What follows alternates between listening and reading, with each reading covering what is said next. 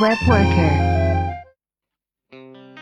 我们最开始我们聊了一些模块联邦的一些基础概念和使用场景，以及它有一些特殊的呃技术限制。那么我围绕这些技术限制呢，然后郑恺呢就产出了 HireMac。那我们聊了 HireMac 是什么，它能呃解决哪些问题？那背后的设计思路是什么？那么就进一步延伸延伸出对应的产物如何来管理。那么还聊了就 HirePack 它是怎么来做的。我们甚至还一起讨论如何简化简实现一个简版的 HirePack 去管理这些产物。那么在下一趴的时候，我们还聊了一些 HirePack 的这个那个 Hire HireMac 的一些简单问题。那我们对一个新手的话有一些基础的认识。嗯也当然了，我们也聊了 HiMac 的一些未来规划。那我们第二部分呢，我们聊了嘉宾的一些呃成长经验，然后过来人经验和一些职场的一些呃不怎么说总总结经验吧。好，开始嗨，大家好，嗨，大家好，新一期 Web Work 播客又来了，完了，啊、重重来，嗨，大家好，新一期 Web 我你不要笑好吧，让我让我让我，我重新来啊，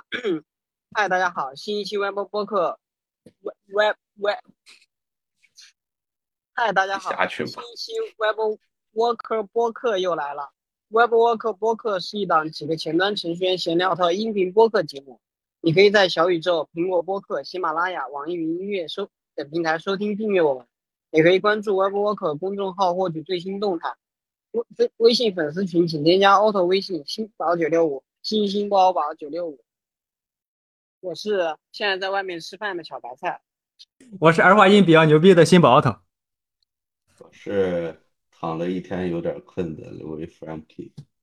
好，这一期是我们一个专门的一个话题。我们之前在节目中聊过，我们聊过一些呃咱嘉宾呃和咱主播在实践的一些前端的工程化相关的，其中就聊到了一个呃名词叫模块联邦。之前我们没有合适的嘉宾，就所以这个话题始始终没有迟迟迟迟没有展开。这次我们邀请到了一个牛逼的嘉宾，他在模块联邦这一块儿更为熟悉，也有很多的实践。呃，邀请我们钟正凯，来，钟凯，郑凯来介绍一下自己吧。哎，大家好，我是钟正凯。呃，我在 GitHub 上的艺名叫做 Fantastic Soul，嗯、就是幻魂的意思。呃，因为我以前是那个最终幻想的一个游戏爱好者，对，所以起了这样一个名字。呃，这次有幸参加这个模块联邦的这个呃探讨，对，希望能够和大家呃一起讨论出很多更有意思的方案。谢谢。嗯呃，我我们之前也聊嘛，就是很多人对这个提的这个模块联邦比较陌生。那呃刘伟小白菜，你俩对模块联邦有有实践吗？对这个东西有了解吗？你们是怎么认识这个这个这个这四个字的这个词儿的？嗯，就是前一段时间有个有个概念比较火嘛，就是微前端的概念。然后我当时去研究的时候，呃，看到有好几种就是实践方案，比如说 iframe 还有就是 Webpack 五这这新增的这个特性模块联邦。然后看了一下，感觉这个算是一个比较，呃，侵入性比较小的那种一种方案，所以就简单看了一下模块联邦的文档。嗯，小白菜呢？我是在这次播客前二十分钟仔细的了稍微了解了一下，目嗯前我感觉对我目对我的项目基本上可能没有太大的帮助。虽然前面也我也去看过一点微前端，但是了解比较少。嗯，呃，我我我来聊聊我的这个应用和和场景。呃，就是刚才也提到嘛，这个东西新相对较新，然后我们前段时间有一点简单实践，就是我们之前也聊过嘛，就我现在公司团队团队和负责项目比较分碎，比较零散，然后之前会有各个项目之间互相共享功能、共享模块儿，就是去复用。领导或上层公司呢，希望就是沉淀一些通用的逻辑、通用的功能，我们方便去复用。这里边就我们在探索实践中就用到了模块联邦。然后具体实践呢，我们有两个，一个是在项目中共享一些就是组件，我们是微嘛，就共享一些微组件。那么前段时间还共享做了一个工作台，那就是各各产品线或各个小团队呢出一些自己的呃组件，然后我们在一个项目中集中的把这些组件加载起来。那每个每个小每个模块呢是用模块联邦来做的。我们在纯运营时去请求一个后端服务，它告诉我 JS，告诉我模块名，那我就能把这个模块在运行时的时候下载，并且把它渲染出来，然后实现了就是呃我们叫就是不停机更新，就是呃不需要不需要重新安装依赖，也能实现始终是最新的效果，是实现这么一个场景。呃，我们三个聊完了，郑凯，你你感觉我们三个就是呃了解使用的这些场景常见吗？你有什么实践吗？嗯，是这样的，就是我觉得新宝，嗯，刚聊的这个其实是的确是模块联邦应用的一个场景，所所谓的就是呃不停机更新嘛，就是热更新，对。然后我说一下我们做联邦做模块联邦为什么要做它吧，就是呃起源吧，因为模块联邦真的比较新，其实它是两年前，也就是二零二零年开始兴起的嘛，社区的 Webpack 五刚出来时候提出了一个特性。然后那个时候我们面临一个什么困境呢？就是我们新闻有很多管理台，管理台呢生命周期有很长的，就有可能十多年前的都还在运行着，它有可能是基于老的 jQuery，或者是相对的呃 React 一五一六等等，然后反正有很多十几十个吧，对。然后这些管理台后面面临一个什么情况呢？就是我们要在做逐步的整合，但是老的也不能够马上下，然后我们可能只是期望某些功能。嗯，某些呃功能然后复用，但复用呢，现在面临一个痛苦的问题，就是那个啥，哎，对吧？我有一个呃核核心的 SDK，然后要更新一个东西，然后呢，呃，所有的引用方可能都要去重新安装一下 npm 包，然后重新构建、重新上线，就导致每次更新的话都很，每次发版的话都要推一大堆人去更新更新你的那个站点。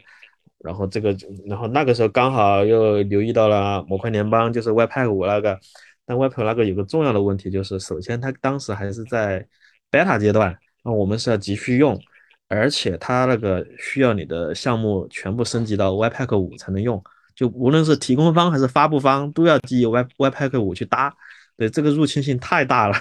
就我们就。不敢这么暴力的全身，所以我们就尝试着有没有一种方案，就是脱离这个 Webpack 五，就就只是达到我们的目的，就是让模块的这个呃发版，然后不走 npm，那不走 npm 肯定走 CDN，但走 CDN 的话，那怎么又能够让构建体系能够识别这个 CDN 来自于 CDN 的包？因为你的代码你还是 import 它，而且你还要有类型提示，对吧？你就你就不。不用感知它是来自于远程模块，只是不过外部可能有某种机制让它能够聚合起来这些模块。那所以我们就尝试着这样去做，然后做的这么不停的迭代更新，还要跟我们的 CI/CD 这一整套系统打通，然后最后就形成了一个完整的体系，就包括模块回滚，然后呢模块灰度发版，模块的快速定位，哈，包括 Git 的提交信息等等。其实我们有个在内部有个模块管控台嘛。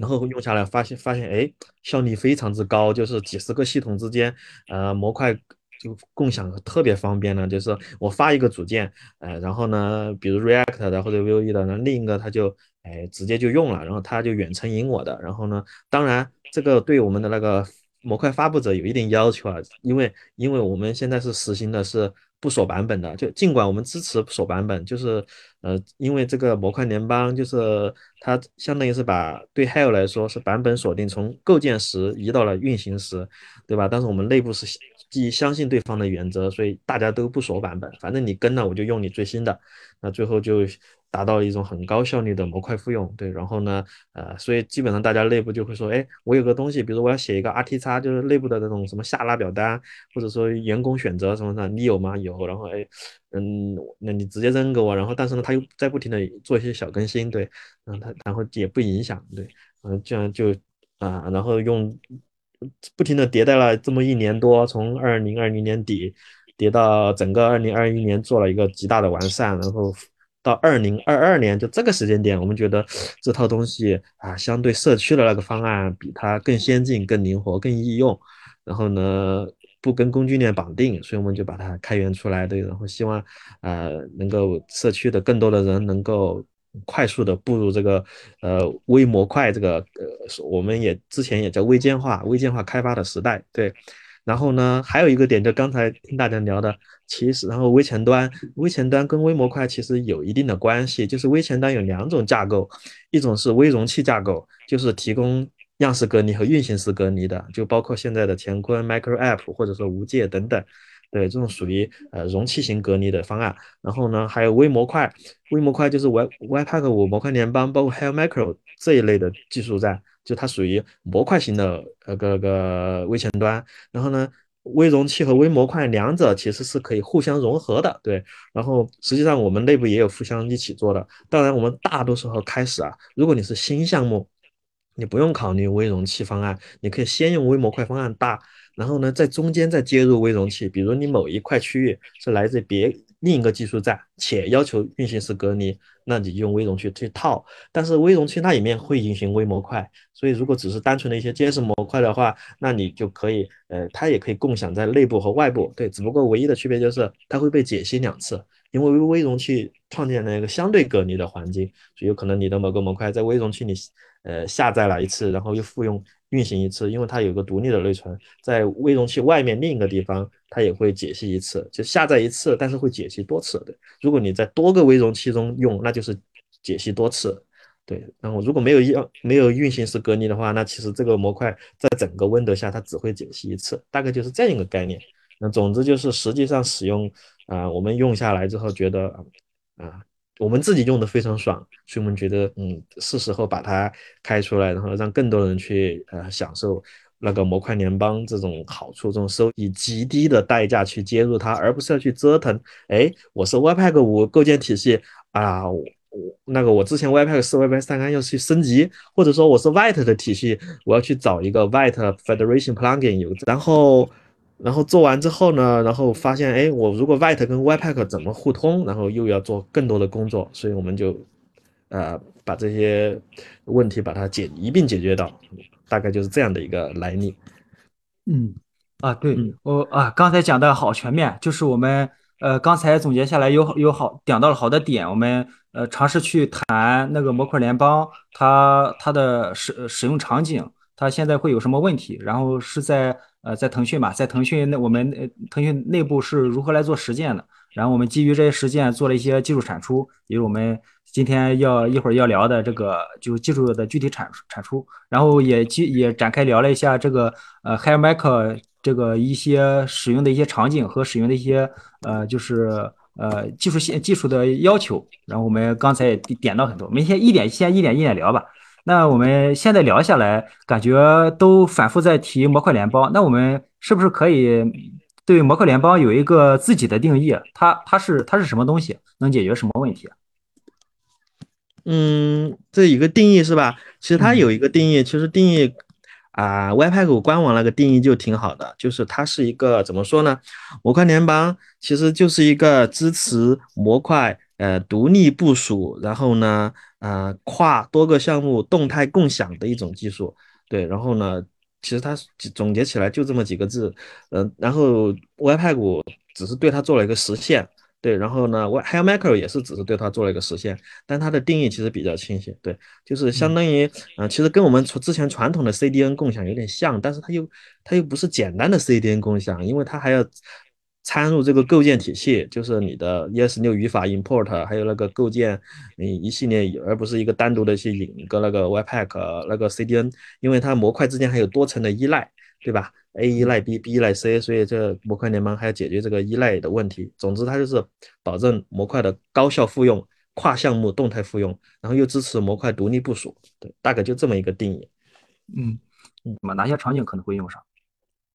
嗯，我觉得场景是这样的，就是你的项目不多的时候，其实你用不上。比如你就一个站点，对吧？然后呢，你有一个模块，哎，那个啥，你就在这个项目里用，而且你不需要跨到另一个项目里用。这个时候模块联邦其实好像用不上。只有当你另一个项目像想共用你某一部分东西，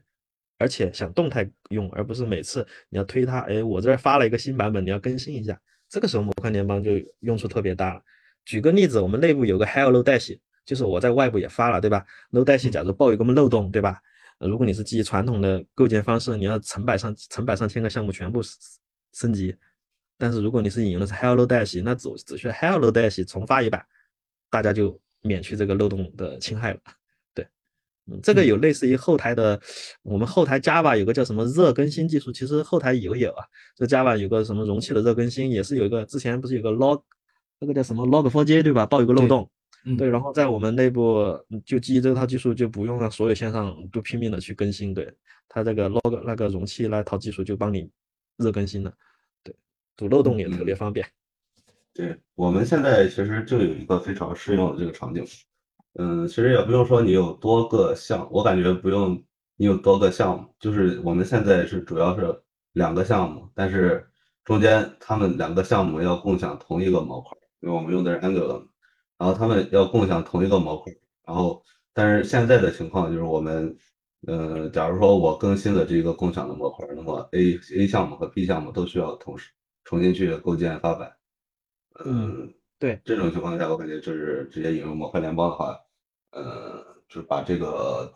share 库单独构建，呃，这样的话，我感觉就能解决现在这个问题，它就可以省下 A 和 B 同时构建的过程，只需要单独发一个 share 库就够了。对，但我现在还没有用进来。而且而且模块联邦还带来一个额外的好处啊，就是因为它把你的一部分代码独立构建了，所以它参与的你引进了，它不参与你主项目的构建，所以你本身间接的提高了你的主项目的构建速度，降低了你主项目的大包的大小。对，这是还带来的额外的好处。嗯，对但是刚才有一个问题啊，就是你刚刚呃那个郑凯刚刚说的，嗯、你们实现的这个模块联邦，嗯呃，就是模块除了要共享构建产物以外，你们还共享类型，这一个这这个就是实现方式应该不是模块联邦带来的。嗯，对，这个是我们复用了 npm 生态的基建，就是本来 npm 对吧，load 就是 load modules 模块，呃，你带个 types 的入口对吧，然后 ID 会识别去查，对，这个就是跟、呃我们本身也是复用社区已有的所有的这些基础建设能力，同时再加上我们自己的一些想法做出来的，因为呃，如果你是像 Webpack 五那个做法的话，你另一个项目引，嗯，其实那个类型还是比较怎么导过来，还要做些额外的工作。但咱们是直接用 load modules 导，对，就是 npm 你安安完之后，你觉得你是安的是一个本地模块，其实我们是运行在 Helm Macro 体系下是个远程模块，但是我们不需要思考着有过多的这种负担，对，这就是你就像用本地模块一样，用它安安装使用就搞定。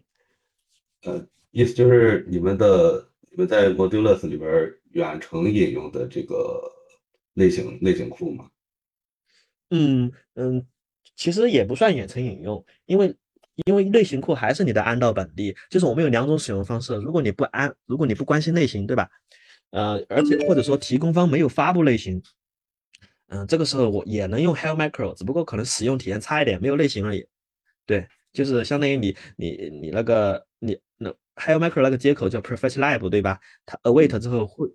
它是一个异步的动作嘛，你就可以把那个模块拉回来。比如你拉到 await 调用之后拉到你的 lab，你把这个 lab 存在全局的一个 cache，就是一个空的 JS 文件里，存到之后你其他地方到处用，整个这个时候只是没类型而已，对，就开发体验差一点。所以实际上这样我们发，就是说类型是单独拉的嗯，对，类型你是靠 npm i 安装的，啊。然后呢，运行代码是靠 Helm Macro 拉的，同时 Helm npm npm i 安装的，除了安装类型，还安装一个静态的一个入口文件，就是你的头部 import a from hell a，对吧？然后这个 a 呃看起来是静态导入，但但是这个 a 我们叫它代理对象，它它啊只是一个壳，如果你不 prefetch lib 执行的话，可能你 a 点 b 你能够类型提示能够点出来，但是运行的时候是 undefined 的，因为你没有提前调 SDK 去预填充这个模块，就是要提前预填充一下，对，然后预填充之后就可以支持静态导入了，就是头部静态导入，然后 a 点 b 直接调，就像调本地模块一样，嗯，所以我们有两种方式嘛，就是懒加载和预加载，懒加载就是你你用的时候再调，同时你可以不关心类型。进呃那个预加载就是你提前填充代码，然后呢配合 npm i 安装，那你就可以 npm 然后头部 import 什么进出的导了。这样更新的话也得就是两边儿，就是只要发发包的话就得同步更新，要不然这个类型就滞后了。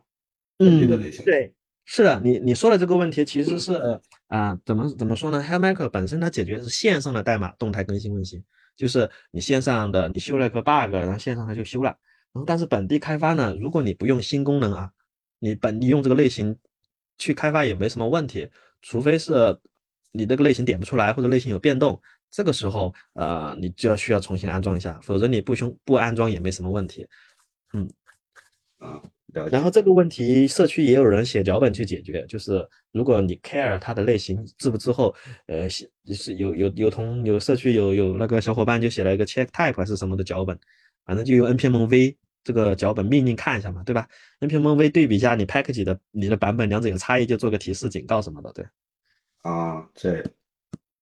因为我们现在是用的那个 NX，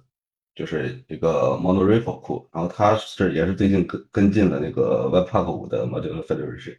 所以说，嗯呃，就是 monorepo 本身就能解决你这个类型共享的问题嘛。然后我刚刚听到你说类型共享，是还以为还有别的方案。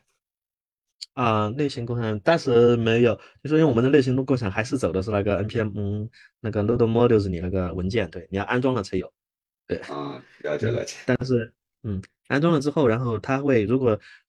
模块提供方一直在发版的话，啊、你这可能是会滞后，对，对，那那么回到先就是来对比来看，那模块联邦我们如果要使用就是 Webpack 五原原生提供的功能，我们需要做哪些事情？我们呃这块我来说，呃，那我们可以阅读那个 Webpack 的文档，知道我们如果要在 Webpack 五中要共享一个模块，那么需要呃去在那个模块中进行设置，我们规定一些呃就是模块的打那个 JS 产物的名字 name，然后我们会可能会 expose 暴露一些对应的模块，这个模块有可能是 JS、TS 或者说呃咱是 Vue 项目就是 Vue 组件，React 的话就 React 组件，那刘威的话就可能是 Angular 这个组件。那我们打把这部分导出为之后呢，导出之后呢，我们可能还需要进一步的设置，就是我们共享哪些模块儿。那么共享一些基础模块，用到了请求，那可能 Exos 要共享；用到了 Vue，呃，那 Vue 也是肯定要共享的。那么使用方的话，就去使用这个组件，使用这个引呃先声明这部分信息，那就可以来使用了。那对应到你你现在开发的这个 HiMaker，它是怎么来做？呃，就是怎么提供、怎么使用的？大概是怎么来做的？啊，嗯，这个我我简单说一下，就是呃群里刚好你们也也用过 Webpack 五对吧？嗯、w e b p a c k 五的话，就是大概就是你可能你要的项你的项目要升级，然后呢，呃，那个我们模块可能分两个视角吧，就提供方和发布方，对吧？你提供方你要用 Webpack 五的方式去提供，然后呢，呃，发布方的话，那个不是使用方，使用方也要也要你的项目也是 Web Webpack 五，对吧？然后两边埋一个点，我们所谓的埋点就是你说的刚才那个图里那个 modulation module federation plugin 那个插件，对吧？然后 remote、expose 来约定这些东西，对。然后 h e l l Micro 特别简单，就如果你是模块使用方，嗯、就是你是使用方的话，呃你只需要安 SDK npm i，然后呢，呃，在项目里直接 HailMaker 调那个 professor live 接口就好了。就是你别人提供一个模块名给你，你调一下就好了。对，当然如果他有那种 npm，他有如果他顺带发了一个 npm 包支持你静态导入，就是我刚才说的那种，哎，有类型的，那你就配合他，比如你 hello dash 我们发的这个包，你就在 npm i hello dash 好，这个时候呃按我们的那个文档里的规范，就是头文件就入口文件，呃。大，如果你是希希望使用静态导入的方式，入口文件用 SDK 调一下 Prefetch Live，然后再 await load 你的这个主文件入口，就是原来的那个 index 或者 main 文件的入口。之后你在所有地方都可以在你的头文件 import hello dash from dash 就直接用了。对，这个是使用方，呃，基本上就是安一个 SDK，然后安一个模块包就直接用，就不需要你改你的构建的配置文件或者说你的工工具。然后对于模块提供方，我们提供了各种模板啊、就是按我们的模板去发，比如你是发 JS 组件、发 JS 模块、发 React 组件，或者是发 Vue 一二、Vue 一三等等，把我们的模块拉下来，呃，这个模板拿下来，然后呢改那个 package.json 的名字，然后呢 public 一下就好了。呃，当然我们现在还我还没搞 Angular 的，因为我对 Angular 不熟，对，但理理论上也是可以的。嗯，然后我们只是唯一约定的是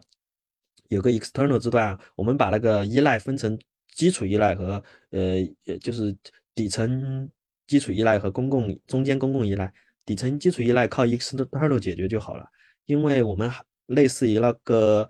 模块联邦 Webpack 五模块联邦里有个那个 share 的字段，对吧？你的 React React DOM 只能是一份。嗯，在 Hell 里一样的，对，就是本身我们的模板里就已经把那个 React React DOM 的 external 出去了。然后呢，你在提供方，呃，在使用方，你有两种方式可以桥接这个 React React React DOM，一种是你本身项目也 external 出去，然后这样的话让运行的时候两个指向的是同一份 React。还有一种就是我们提供了一个接口，还有 Micro 提供一个 bind React runtime，就在我的那个 Code Sandbox 里面有，你直接 bind 传进来也行。对，所以嗯，大概就这样一个步骤。所以对于使用方来说，只需要安 SDK，然后安模块用；对于提供方来说，只需要下我们的模板，然后呢，呃，写代码，然后发布，大概就是这样。嗯，我们的主项目项目的主页里面也放了很多模板，对，就是有一些有有一些是社区贡献的，比如最近的那个 White 加那个 Vue 三的那个呃共享组件的模板，对，就是呃社区有一个头有一个热心的人和我一起搞的，对，嗯，对，那听下来小白菜也也有什么新的感悟吗？你可以聊聊。我我其实前面从一开始就差不多开始看那个文档的时候，其实。感觉问题还挺多的，然后越听感觉大部分问题我都理解了。然后我现在有一个，就是我现在感就是去后面去看那个文档以及听那个大佬的那个解释，我其实感觉这个东西是你有点理解它的名字为什么叫模块联邦。它那个远程下载，我因为我前段时间一直在看那个看那个 Dino，Dino 它是它的那个加载方式就是也是第一次实现是直接从一个 URL 加载一个。一个库，然后现在，然后，然后还有一个是我，我们以前用那个老的那个有一个叫有一个模块叫 AMD，就是异步模块加载，这个是我当时我感觉就是这两者的结合的感觉，就是一个是通过 URL 加载一个可使用的模块，然后加载完了之后，它可以在当前的模块体系下直接使用，但是它这里，然后我们当前的实际的使用模块体系又是一般来说会是 ES 六的那种。环境或 Node.js，这个我这个我不一定啊，我只感觉，就是这里就感觉完全是那种混合的，就混合在这里了，就我就一下体会到那个模块联邦的意思了。嗯，然后前，然后前面前面前面我其实有几个问题哦，然后就翻一下文档，就是我前面一开始一一直一开始你你不是解释那个说那个大家都不锁版本，我一一开始以为你们是直接那个生产环境是会大家直接以。直接没有版本，直接以一个 URL 形式去，然后，然后没想到其实是，其实你们只是说你们会去，其实和我们相信，呃，npm install 装那个包的时候，它那个包是不会报错一样，去信任我们去引入那个 URL 不会出错。这我感觉其实，可能我我听的时候感觉理解有点问题，但我这里感觉可以说一下，因为听众听到这里的话，其实完全是可以信任这这个地方的。它其实也是有版本的那种控制。我因为我当时前面听你这个想法，如果我要下载特定版本的这样的一个模块怎么办？嗯，那那现在就是可以。对，我们这其实有两种方式控制版本，一种是 SDK 控制，就是你调那个时候指定指定一个版本。对，一种是服务端控制，就是呃我们现在那个，因为我们内部用有那个管理台嘛，就模块管理台。模块管理台呢，它下发的版本是因人而异的。比如你是灰度用户，就下发的是灰度版本给你。如果你是非灰度用户，就下发最新版本给你。当然，我们我们那个模块控制台可以切版本，就比如比如让那个呃有一个版本有问题，赶紧回滚，那就是切一下秒回滚。对，就相当于是你从端 SDK 端也可以控制，从服务器端也可以控制。嗯，为什么我们对？就为什么我们内网采取信任的原则，就是因为我们内网有一个呃模块管控台。对，如果那个模块出了问题，赶紧回滚。本身我们上线之前肯定会测一道。而且回滚是秒级的。我我这里还有一个一个比较现实的考量意义，因为我前面听的差不多，我其实已经完全想要使用了。因为嗯，就是就你们是怎么去去做你们自己内部的这样的一个站点管理呢？就是你们自己内部做了一个那种 unpackage 的那个东西吗？哎，不是，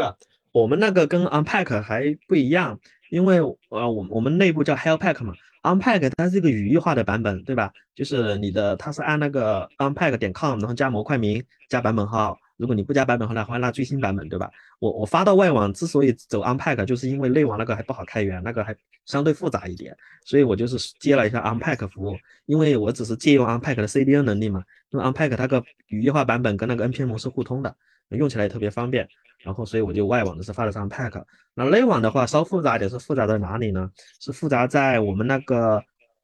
模块的 build，对吧？就是运行时的模块 build，我们是放在流水线上那个 CI/CD，我们内网叫蓝鲸，有个那个类似于那个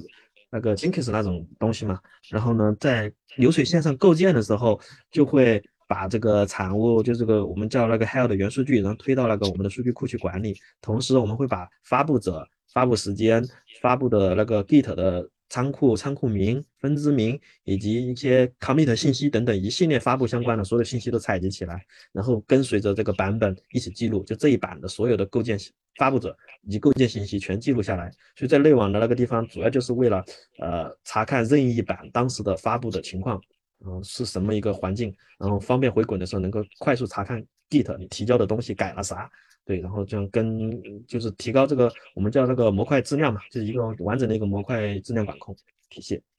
明白。那我就说，我就说你，因为我一开始我前面听你的那个东西，我其实相对于直接使用，我更感兴趣的是我怎么在自己内网也搭建一个这样的共享共享体系。然后，然后就想想想知道你们怎么搭的，然后感觉现在听下来感觉这不是一般公司吃得消的吧？哎，其实啊，如果你动手能力强一点，这个东西也不难。因为，嗯，如果你不想走 unpack，对吧？就是因为 unpack 是特别简单，就是你在 npm 那个 package.json 里声明一个 un unpack 一个字段，然后写一下那个文件入口，它就会自动把你这个发布的这些包同步一份到 CDN，对吧？unpack 那个 CDN 服务。如果你不想走 unpack 服务自己管控的话，呃，你只需要做两点就行了。你本地我们那个提供那个模板项目里有个 npm run build，对吧？会 build 出一份那个 helm_meta JSON。啊，然后你如果你把这个东西放流水线上执行，比如是 Jenkins，就是可能是需要动手能力强一点的人，然后呢，你只需要把这份 JSON 文件推到你的数据库，呃，存着，同时你再把你的这个构建产物的这所有的这个 dist 目录下的所有资源存到你自己的 CDN，就是，然后呢，你再写个管理台，呃，然后管理台其实就读你的数据库的版本嘛，那数据库其实就两个对象，一个就是应用，一个就是版本，应用就是呃。初始的那个，比如你会在管模块模块板板管控台搞一个注册的一个逻辑，如果你不注册也行，就看你严不严。然后版本的话就是一对多嘛，一个应用会随着每次构建会产生一个版本，那就你这两张表就足够了。然后只是说，只是说你呃那个后台你那个后台逻辑你用 load 写，然后你要去数据库拉版本，然后你那个前端 SDK 我们是支持指定接口前缀的。和，不用，嗯，你复复写一下前缀就不会调 unpack 了。那调你的后台，然后走你的逻辑，你去拉你后台那个呃 JSON 那个 JSON 配置，那 JSON 配置下发到 SDK，SDK 解读完之后就会去拉它对应的 CDN 的资源就加载。对，流程上还是比较简单的，只不过可能是需要你建两个表，然后写个后台。当然，我们 Helppack 本身也是希望开源的，只是说为什么我们现在还剥离的没那么快？因为我们内网跟那个公司的一些基建体系、配置中心啊。还有一些什么什么，呃，那个健全啊，还有一些那些其他的服务还没剥离开，所以也不好开源。如果等时机时机那个呃那个好了，我们那个文章里其实有有几个截图，就是 Helppack 的截图。那我们剥离完，其实也会开源出来。开源出来后，其实你直接它是个 load 应用嘛，你直接安，然后再搭一个 Redis，搭一个 MySQL 就可以用了。对，其实还好的。对，但是强一点，动手强一点的小伙伴，其实把那份，你看那个 HellDist 下有个 Helm meta JSON，你只需要把那个文件抽出来自己存，自己管控就好了，管控的只是那份 JSON 文件。嗯，那那现在我们就可以给刘威、小白菜我们三个布置一道思考题了，请你根据现有信息简单实现一份这个呃 Helm Pack。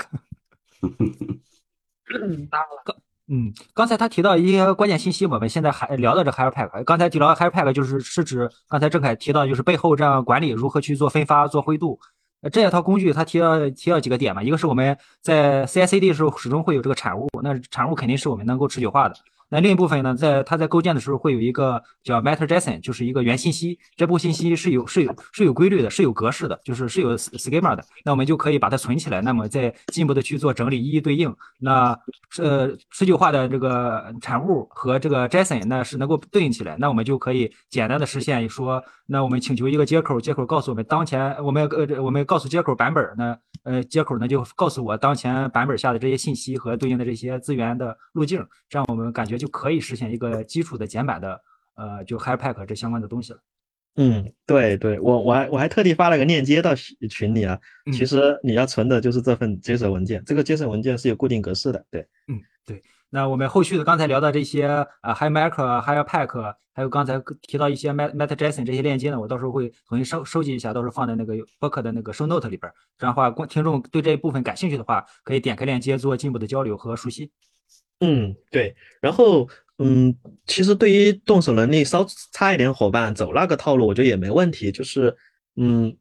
那个一秀里有一个小伙伴，他是海尔的前端。然后他们其实公司里有很多控制台，他就是自己部署一个私服，就私有的 npm 或私有的 unpack，还是走 unpack 的语义化版本。对，走 unpack 本身也没什么问题，其实只不过可能那个版本控制能力方面会稍弱一点。比如你希望走灰度，对吧？嗯，希望走灰度用户或者说快速回滚，那这个时候他用他的做法是这样的，就是因为我们不是 SDK 支持埋那个版本号嘛，对吧？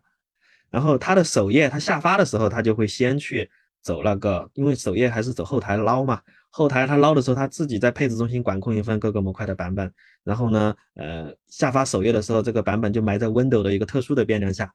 然后呢，呃，Hell Micro 呢，那个 Perfect Lab 它抓这个模块的时候，它会去对应的去那个它的 Window 那个特殊的变量对象下面去。取对应的版本，然后相当于也是做到了一个控制，就是没有管理台控制，只是纯的一个可能它的后台某个配置中心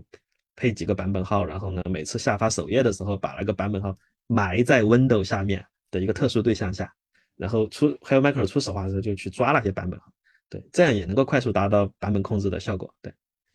嗯嗯，只不过自己搭 h e l Pack 有个好处就是，你可以把你构建的信息，比如这一版是谁发的呀？发触发的时间、触发的分支啊，以及 commit 信息啊，这些抓下来的话，就可能就管控能力更强一点而已。嗯，行，那我们感觉在这一块技术上聊的挺多，然后最后，呃，我我我问几个简单问题，你也做一个解答哈。呃，比如，那我如果不熟悉这东西，那我我使用这个 h i Mac，那对我我构建工具有限制吗？比如我是 Webpack 四、Webpack 五，我是 Wait。嗯，不限制。嗯，它是工具链无关的，就是它跟你是什么工具没关系。对，甚至你是 jQuery，其实你都可以。呃，只要你调接口就好了。嗯，那我们能够实现，比如我在 Webpack 四下构建一个产物，那 Wait 里边能够引用吗？呃，可以的，可以的，因为你构建的产物其实是存在着一个 ESM module 模块的，就是我们还专门。那个打就是我们那个打包工具啊，就那个模模块发布的那个打包工具里，除了构建一份普通的那个用于那个 UMD 加载的，然后像 White 类这类似的 EM 工具加载的入口也提供了。对，然后所以你是 White 工具的构建的项目，你也可以用它，这个不影响。对，那下一个问题是，比如我是 React 十六或 React 十七，那我能给 React 十八提供吗？或者反过来，十八能给十六提供吗？嗯，这个地方会涉及到个问题。就是，嗯，如果你真要这么用，比如，嗯，比如你是那个你的你提供的你是基于 React 十六打的包，对吧？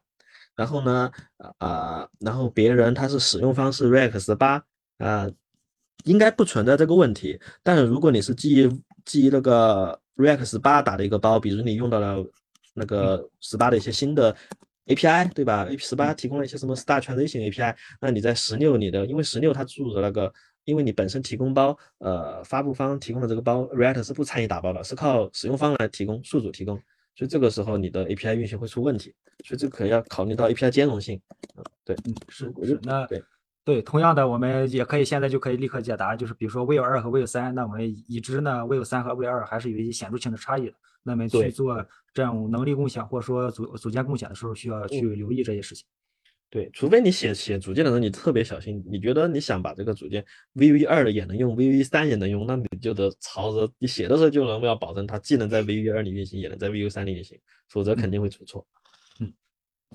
行啊，然后我们刚才刚才前面这呃很长时间，我们就是呃从 Webpack 呃就从那个模块联邦讲到 HiMac，然后我们从 HiMac 就是就讲到如何接入我们的工程化，就是我们提到这 HiPack，就是我们中心化去管控这些，然后我们也甚至还聊了一些如何简办简化去实现。然后刚才我觉得小白菜的这些提问和解答就是非常完美的，呃，就是吸吸消化吸收了我们刚才聊的这些。之前他也提到了，就是之前对这个概念不熟，对你这个项目也没有这个真正运行过。但是经过我们的讨论，他是有信心，或者说这个能够理解透这些基本的使用，也也有信心去把一些技术的细节能够搞清楚。感觉这次至少我们的呃给小白菜的沟通是有效的，啊、来嗯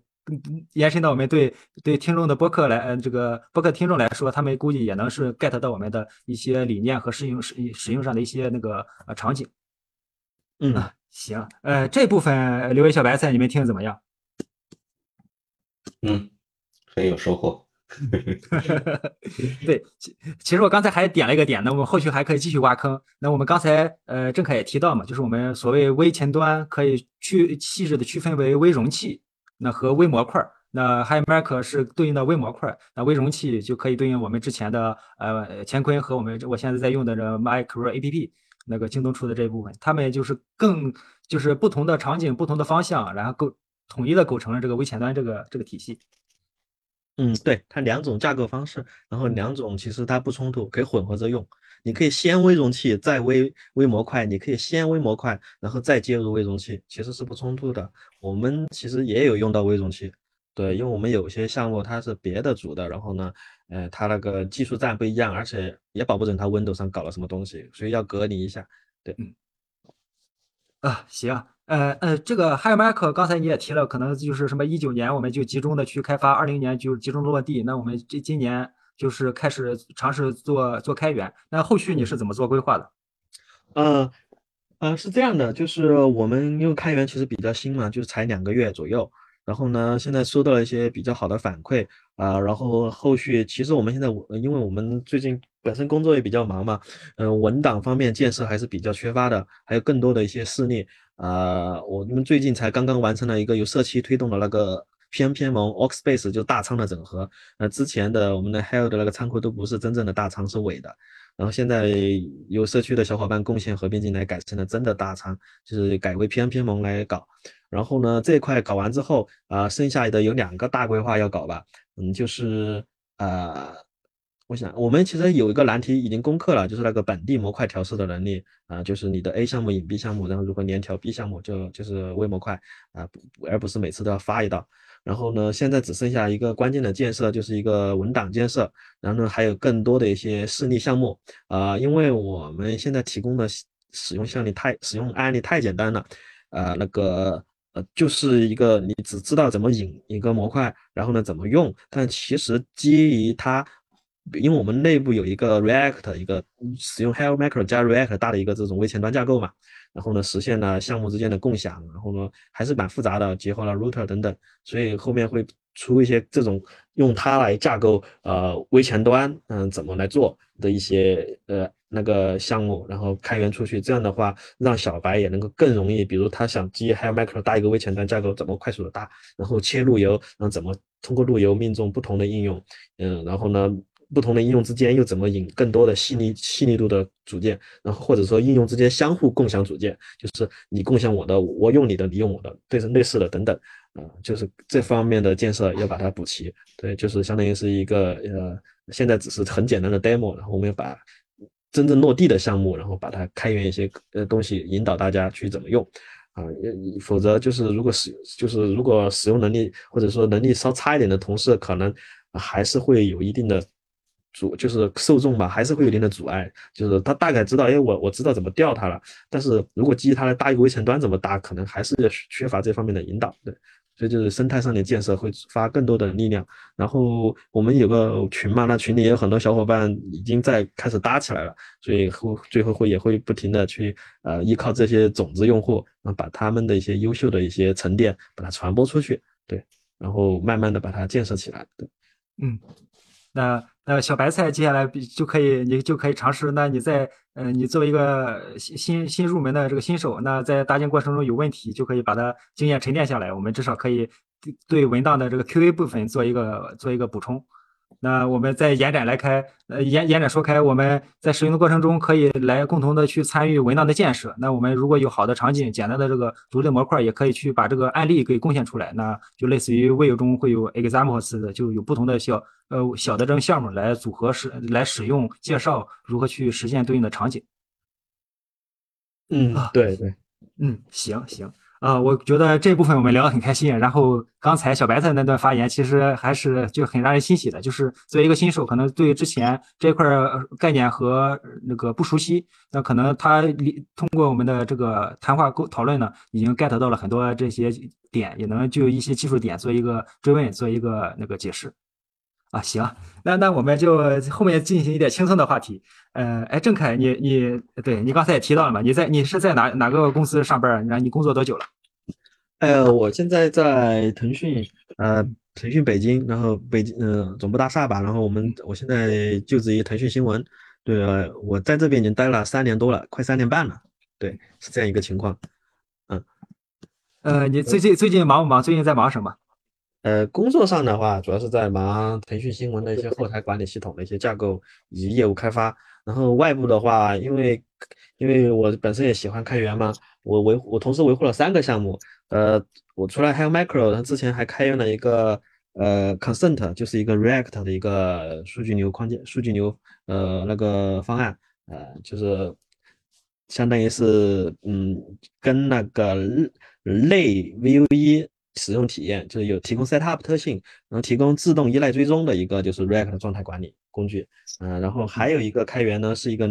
嗯 l i m 就是一个有在在 JS 里有个叫 email 的一个不可变 JS 操作库，然后呢，呃，我重新我我觉得它的性能还是有问题，所以就重写了，重新实现了一套方案，然后呢，反正测下来性能，嗯，很多场景可能会比它高四到一百倍都有可能，对。呃，然后也正在，但是因为最近在推 Hello Micro，所以那个工具还没全面的推，呃，所以这后面有时间也会慢慢把它推开。嗯刚才提到这个项目，到时候我们也把它放到 show note 里边，然后让观众、听众感兴趣的可以去点开链接做进一步的了解。嗯，好好，谢谢。呃，那那你最那你最近对有什么新技术感兴趣吗？或者最近在探索什么新新东西吗？呃，新技术啊，就是，嗯，我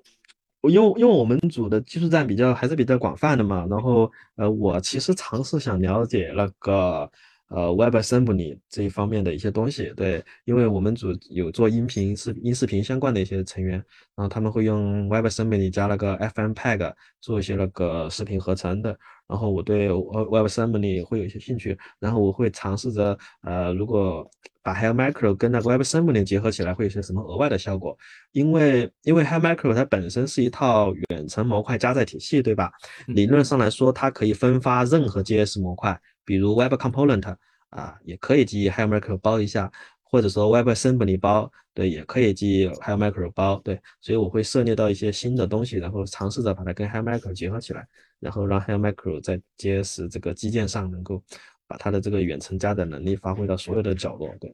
嗯，啊是，哦，那对用它用它包一层，对，那就就那也期待我们后续说不定还可以再继续来再聊。你把这个落地之后，我们再来谈这个踩坑经历和分享。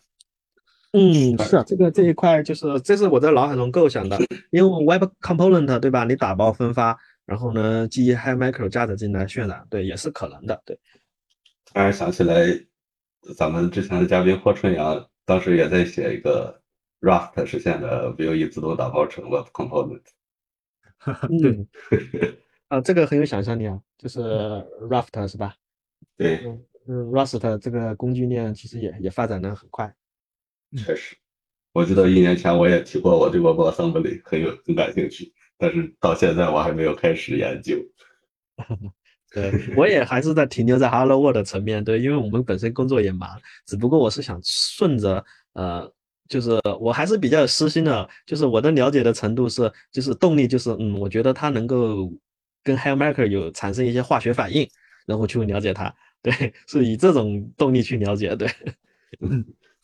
啊，行，下一个问题，呃，我们听众听听众里边也有好多刚入行或就是工作年限比较少，呃这样的程呃就是前端程序员，他们可能在学习在成长道路上也有很多困惑。你你从你回顾你的这个成长，你对这种刚入行的程序员这种学习方向或学习这路线有什么感悟？有什么过来人经验吗？供他们参考。嗯，我觉得，嗯，我觉得就有有两个点，我觉得可可以跟大家分享一下。当然，可能不一定适用于所有的人。其实就是，呃，因为我我真正写前端也是从一四年开始写嘛。一四年我还其实还也不算写前端。一四年开始我写 Node.js，那个是写后端，然后写后端 Node.js，然后真正接触前端应该是一六年。对，开始接触，然后因为 JS 写着写着就扩展到前端了嘛，在一些公司它顺带要把前端写了，那个时候可能还是 jQuery 打天下的时代。然后呢，嗯，然后写，然后写着写着，然后呃，我嗯，然后写着写着，就是 JS 写多了之后，呃，你会发现，就是因为在那个时候还没有那些 VS Code 这么神奇的一些东西，就是帮你类型提示什么的，所以那时候全是靠自己的硬规范去搞，然后。这个时候，我再开始去尝试去看社区，呃，如果写这种东西会有什么更好的方案，然后去模仿去学他们。所以我觉得，所有对所有的新学者来说，呃，尝试着模仿一些不是很难的项目，我觉得是一个很快加速学习的历程。呃，比如就是我当时是模仿那个，呃。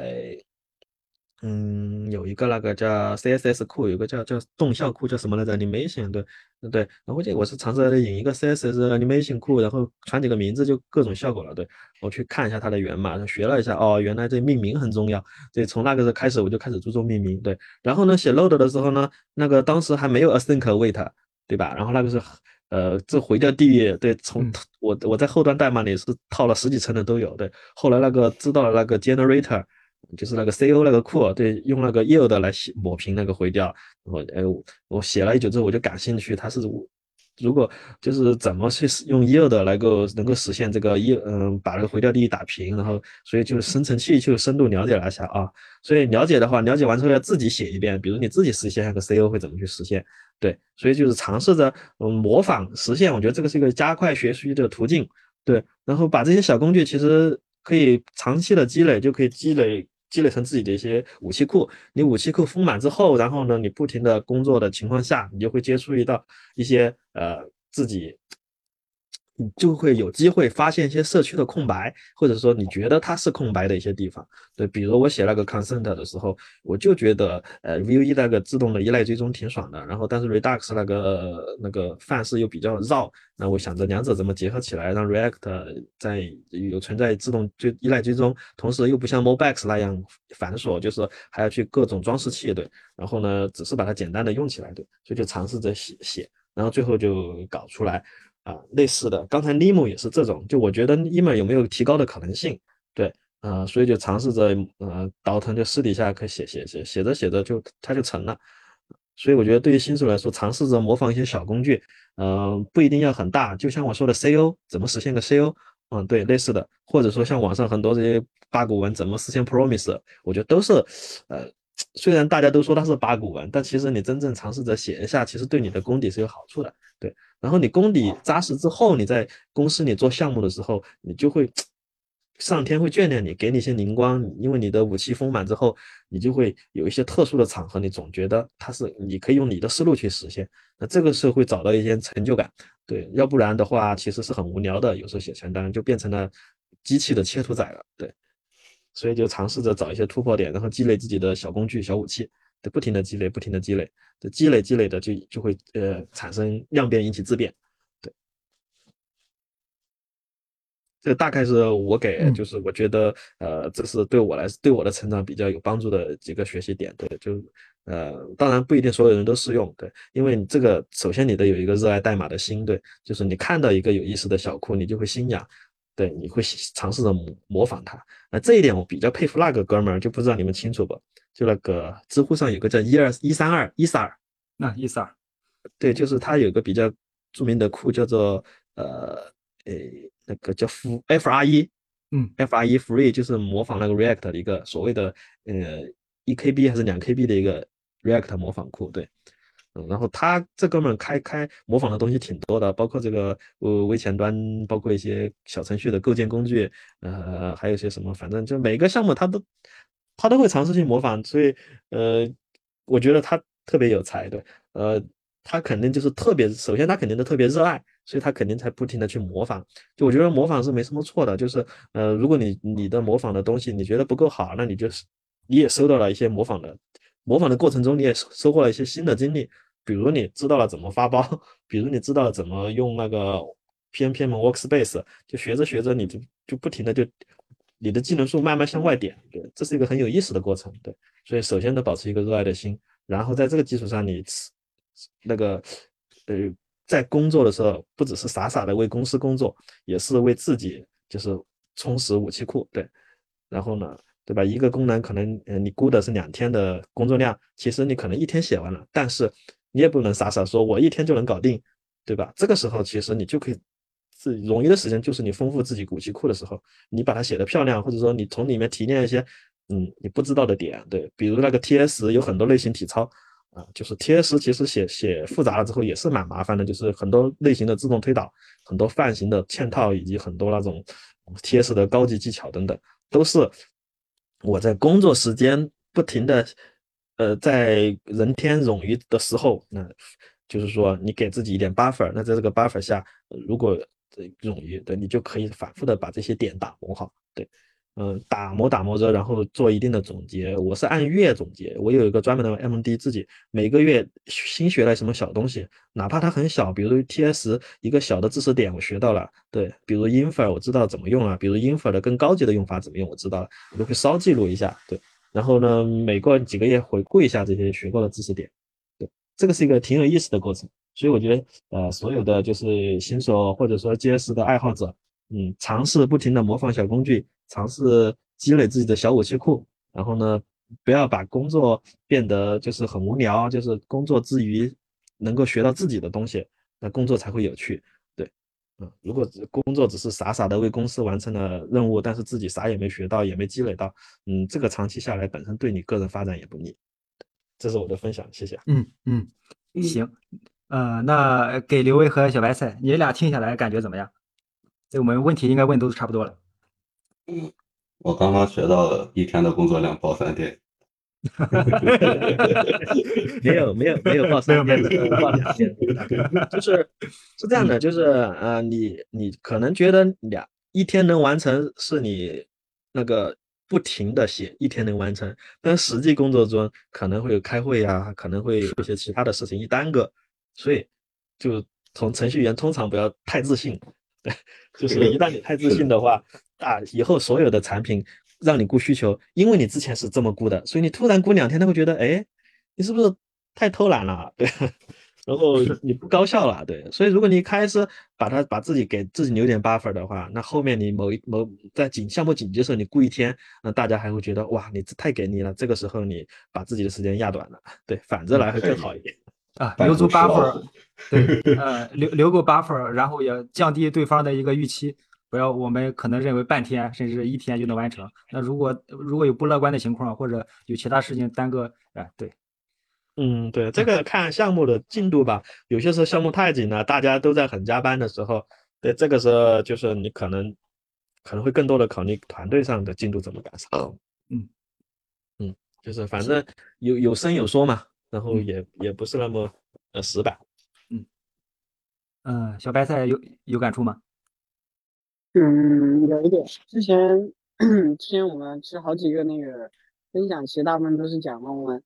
呃学基础，大部分啊我觉得。然后这一次其实算是一个比较相对来说比较新的一个观点，其实就是你除了学之外，还要自己去积累，然后。顺带偷点懒去学自己的东西，这我觉得算是一个新的观点，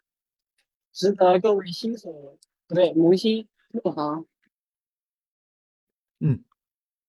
行，那我们感觉就聊的差不多。那我们我复盘一下，就是咱整场呃差不多得一个多小时，呃一个小时左右，然后我们聊了啥？我们最开始我们聊了一些模块联邦的一些基础概念和使用场景，以及它有一些特殊的呃技术限制。那么我围绕这些技术限制呢？然后郑恺呢就产出了 hiremark 那我们聊了 hiremark 是什么，它能呃解决哪些问题？那背后的设计思路是什么？那么就进一步延伸延伸出这对应的产物如何来管理。那么还聊了就 Hirepack 它是怎么来做的，我们甚至还一起讨论如何简化简实现一个简版的 Hirepack 去管理这些产物。那么在下一趴的时候，我们还聊了一些 Hirepack 的那个那个 Hire Hiremaker 的一些简单问题。那我们对一个新手的话有一些基础的认识。那也当然了，我们也聊了 Hiremaker 的一些未来规划。那我们第二部分呢，我们聊了嘉宾的一些呃成长经验，然后过来人经验和一些职场的一些呃不怎么说总总结经验吧。然后我们甚至还点了一个一一个未来有可能能邀请到的嘉宾以塞尔。那我们说不定还能和以塞尔再做一个进一步的沟通。那么整场聊下来，聊了很多啊，我觉得聊很开心。然后我们刚才也聊了一些具体一些知识点，我们到时候会放在收 note 里边，也欢迎咱呃嗯听众朋友们可以去访问这些链接，并给呃钟凯一个 star，然后鼓励也是对他的开源做一个感谢。然后也可我们目前也也聊到了，就可以目前可以对 HiMac 做一些文档的贡献和一些视力的贡献，包括功能的开发都是有的。那感兴趣的可以参与进来。嗯，好的，跟大家聊得很开心，今天真的。是是，那行，那我们呃感觉，哎，你俩还有问题吗？没有问题，我们就可以收个尾了。没了，嗯，没有了。行，那我是整场聊得很开心，然后做了不少笔记和总结的新宝头。我是，你是你是你是，你先，你先。我是呃准备研究一下模块联邦的六位 Frankie。嗯，我是准备直接开始用上手用，并且准备把那个以撒摇过来的小白菜。那郑凯，嗯，我是呃幻魂 Fantastic Soul，嗯，欢迎大家关注我的项目。可 以好，